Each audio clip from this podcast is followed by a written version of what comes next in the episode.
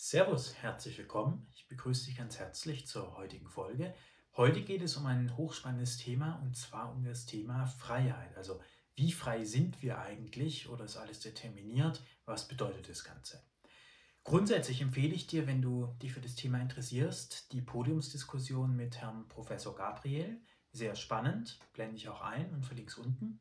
Hier geht er wirklich auch in die Tiefe und dröselt die einzelnen Positionen auch nochmal sehr spannend auf. In dem Video heute möchte ich mal allgemein darüber nachdenken.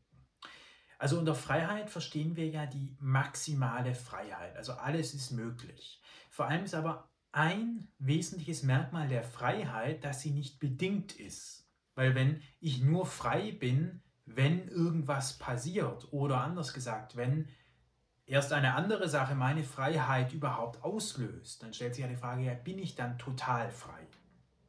Also wir alle kennen ja die eingeschränkte Freiheit, wie ich sie nenne. Wir können entscheiden, sich mal ein rotes Hemd oder ein blaues an. So. Aber jetzt stellt sich doch die Frage, gibt es absolute Freiheit? Und da würde ich sagen, die absolute Freiheit komplett bedingungslos gibt es meines Erachtens nicht. Und zwar aus folgender Überlegung heraus.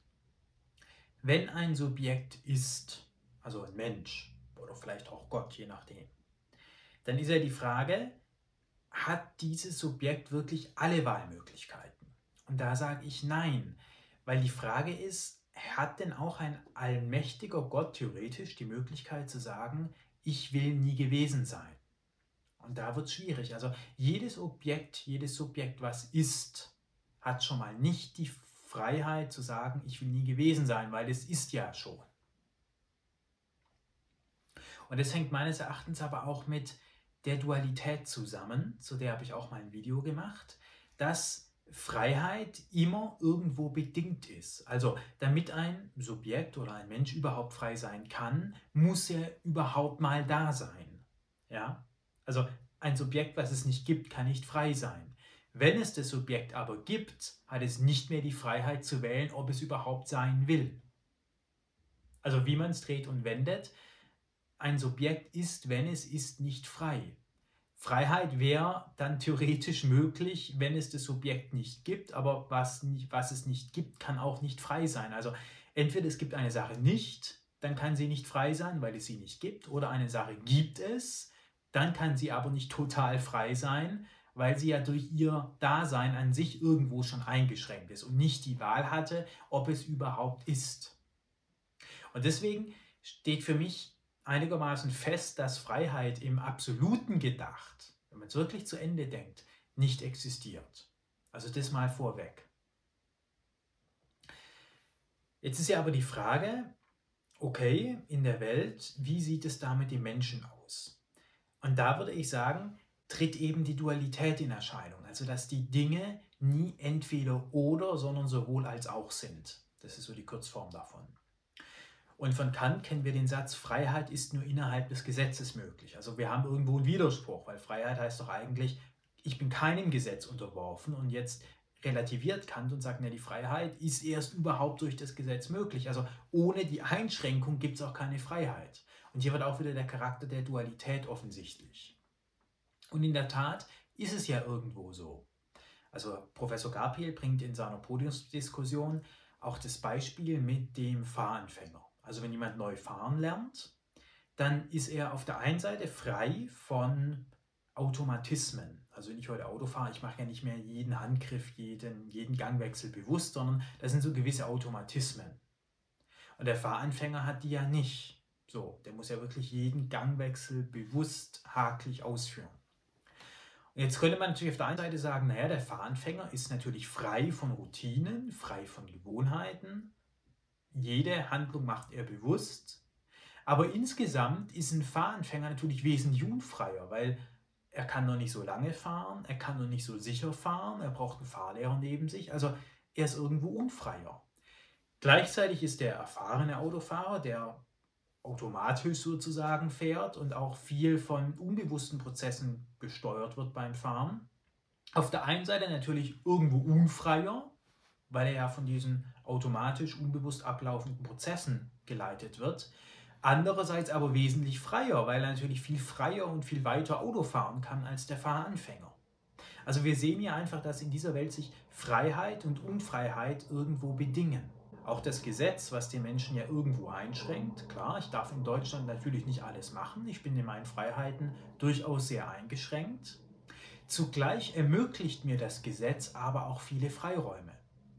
Also als Beispiel im Warenhandel oder in der Berufswahl schränkt mich die Gesetze sowohl ein, weil ich kann nicht alles machen, Andererseits ermöglichen die Gesetze aber auch gewisse Freiheiten, weil nur in einem geordneten Rahmen, in einem geordneten System, wo es eben Regeln gibt, kann ich mich ja frei entfalten. Also die Tatsache, dass wir hier in Deutschland ein Rechtssystem haben, wo Verbrechen verfolgt und bestraft werden, ermöglicht es mir ja auch, viele Dinge zu tun.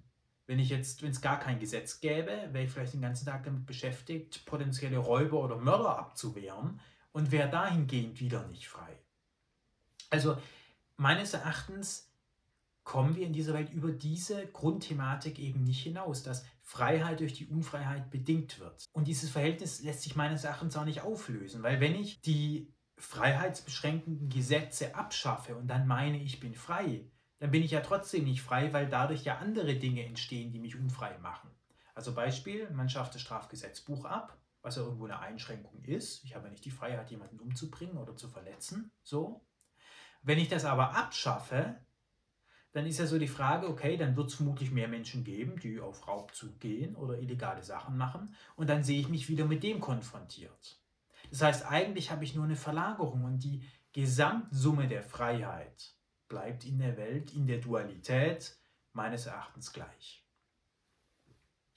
Man muss die Freiheitsthematik natürlich auch einschränken auf den menschlichen Verstand. Also der menschliche Verstand funktioniert dual, erkennt die Gegensätzen und folglich ist auch die intellektuelle Welt oder die Welt, in der wir leben, eine Welt in Gegensätzen. Vielleicht gibt es irgendwo im Universum auch andere Welten, wo absolute Freiheit möglich ist. Das kann ich nicht sagen. Aber in Bezug auf den Mensch, in Bezug auf die Welt, absolute Freiheit nicht möglich, weil sie im Gegenzug immer die Einschränkung bedarf. Umgekehrt ist es natürlich auch so, dass ich die Einschränkung auch nur erkennen kann, weil ich ja irgendwo frei bin. Also wenn ich gar nicht frei wäre, könnte ich ja auch nicht erkennen, Mensch, da bin ich nicht frei.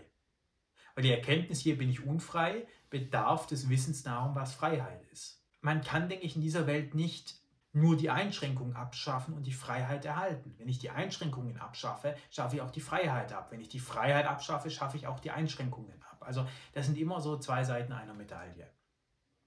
Dennoch gibt es meines Erachtens gewisse Dinge, wo der Mensch mehr frei ist als in anderen.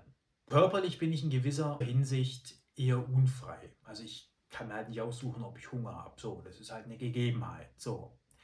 Freiheit ist dann aber im Geiste zu suchen und zu finden, in der Hinsicht, dass ich mir im Geiste ja frei überlegen kann, wie stehe ich denn zu der Tatsache, dass ich Hunger habe. Das kann ich scheiße finden, ich kann es auch toll finden oder mir kann es egal sein. Ich kann eine Haltung zu der Welt entwickeln und darin ist der Mensch frei. Und das hängt mit der Willkür des menschlichen Verstandes zusammen. Und jetzt wird es auch spannend, jetzt kommen wir so in Richtung Determinismus. Also der Determinismus sagt ja, der Mensch ist gar nicht frei, der Mensch ist maximal Zuschauer eines schon abgedrehten Films. Also wie Gabriel, das sagt der Untertitel unter einem chinesischen Film. So, der kommentiert das zwar, aber dennoch verhält sich der Schauspieler ja nicht anders, nur weil da unten deutscher Untertitel steht. So. Sehr spannendes Beispiel an der Stelle. Und so funktioniert der Determinismus. Der Determinismus sagt, alles abgedreht. Aber auch der Determinismus ist letztlich willkürlich. Weil jetzt kann ich natürlich fragen, okay, ja, warum Determinismus? Wie kommst du denn da drauf? dann sagt vielleicht jemand, ja, weil wir halt, weil die Physik halt sagt, alles Körperliche ist hier irgendwie folgt Gesetzmäßigkeiten. Auch das Gehirn ist ja letztlich die Summe von neurobiologischen Prozessen. Das heißt, jedes Wort, was du sagst, wurde ausgelöst durch einen Reiz, der zum Beispiel in deine Augen kam oder wie auch immer und durch eine gewisse Verrechnung von Billionen von Gehirnzellen und so weiter. Also ist das alles determiniert. So. Das Spannende ist aber, dass das auf der letzten Prämisse willkürlich ist. Also ich könnte ja fragen, okay, physikalische Erklärung, wie kommst du denn überhaupt auf Physik? Naja, Physik, haben halt beobachtet, ein Apfel fällt halt zu Boden als Beispiel. Deswegen gehen wir irgendwann davon aus, na, es gibt halt gewisse physikalische Gesetze, wie Apfel fällt zum Boden oder wie im Gehirn laufen neurochemische, neurobiologische Prozesse ab, wie auch immer. Aber auch da könnte ich ja fragen, Nur weil du das in der Vergangenheit gesehen hast, wieso soll das denn immer so gelten? Das heißt, wenn man die Dinge lange genug mit Warum hinterfragt, kommt man irgendwann zu einer Aussage, die, wo man halt sagt, die kann ich nicht weiter begründen. Die nehme ich einfach an und die nehme ich willkürlich an. Das heißt, die These, die Welt ist deterministisch, alles ist vorbestimmt, ist letztlich genauso willkürlich wie die Aussage, alles ist komplett frei. Beide Aussagen kann ich letztlich nicht mehr begründen. Irgendwann steht an beiden Argumentationsketten eine willkürliche Grundannahme. Und da beide willkürlichen Grundannahmen gleichermaßen willkürlich sind, also gleichermaßen gut oder schlecht sind, weil sie beide willkürlich sind, habe ich die Wahl. Und darin liegt die Freiheit. Ich kann entscheiden, welche letztlich willkürliche Grundprämisse ich wähle. Und insofern könnte man sagen, ist der Mensch im Geist sehr frei, weil er ja auch wählen kann, nicht frei zu sein. Also ich habe die Freiheit, die Überzeugung zu wählen, hier ist alles determiniert, ich bin nicht frei und dann bin ich auch nicht frei. Und das ist ein starkes Argument für die Freiheit, weil eine möglich freie Wahl beinhaltet ja auch die Wahl, keine freie Wahl zu haben. Und in dem Moment, wo ich sage, hier ist gar nichts frei, ich bin überzeugter Determinist, nutze ich meine freie Wahl dazu, mich als nicht frei anzusehen, also nicht frei sein zu wollen. Und das ist das Spannende. Und deswegen ist der Mensch im Geist sehr wohl sehr frei. Als im Gesamten kann man natürlich sagen, nicht. Und absolute Freiheit, haben wir ja auch schon geklärt am Anfang des Videos, auch schwierig. Weil ich habe nicht die Wahl, ob ich überhaupt sein will.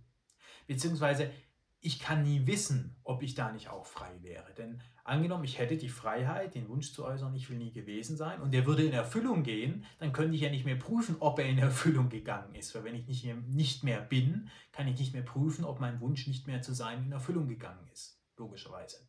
Also da haben wir so gewisse Erkenntnisgrenzen ab irgendeinem Punkt.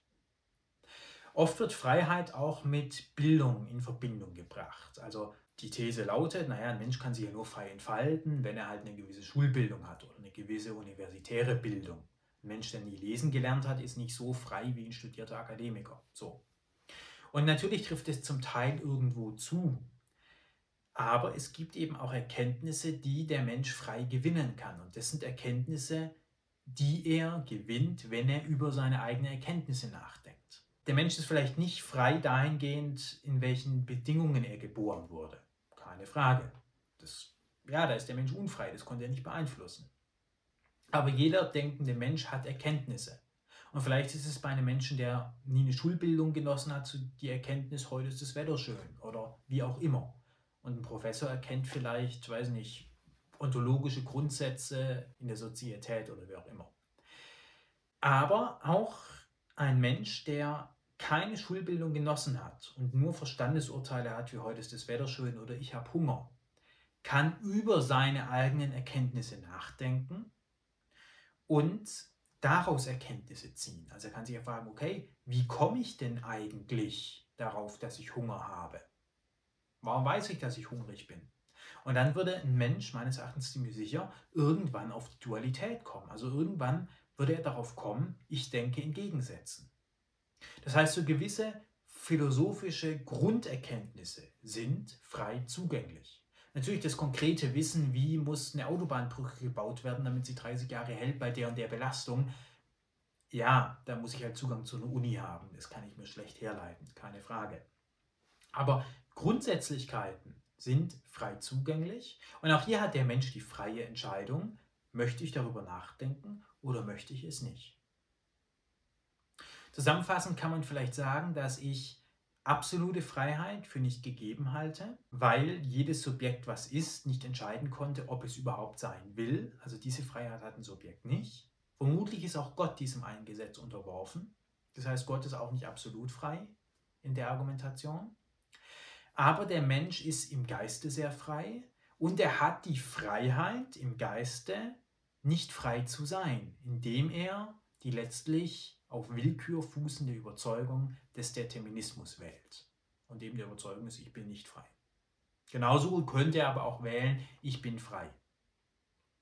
In diesem Sinne bedanke ich mich sehr für dein Zuhören, freue mich auch sehr über Kommentare, Anregungen. Ist ein unglaublich spannendes Thema. Und ich würde mich sehr freuen, wenn du, das, wenn du den Kanal abonnierst, das Video teilst. Das unterstützt mich sehr. Und ich würde mich sehr freuen, wenn du nächste Woche wieder dabei bist. Bis dahin.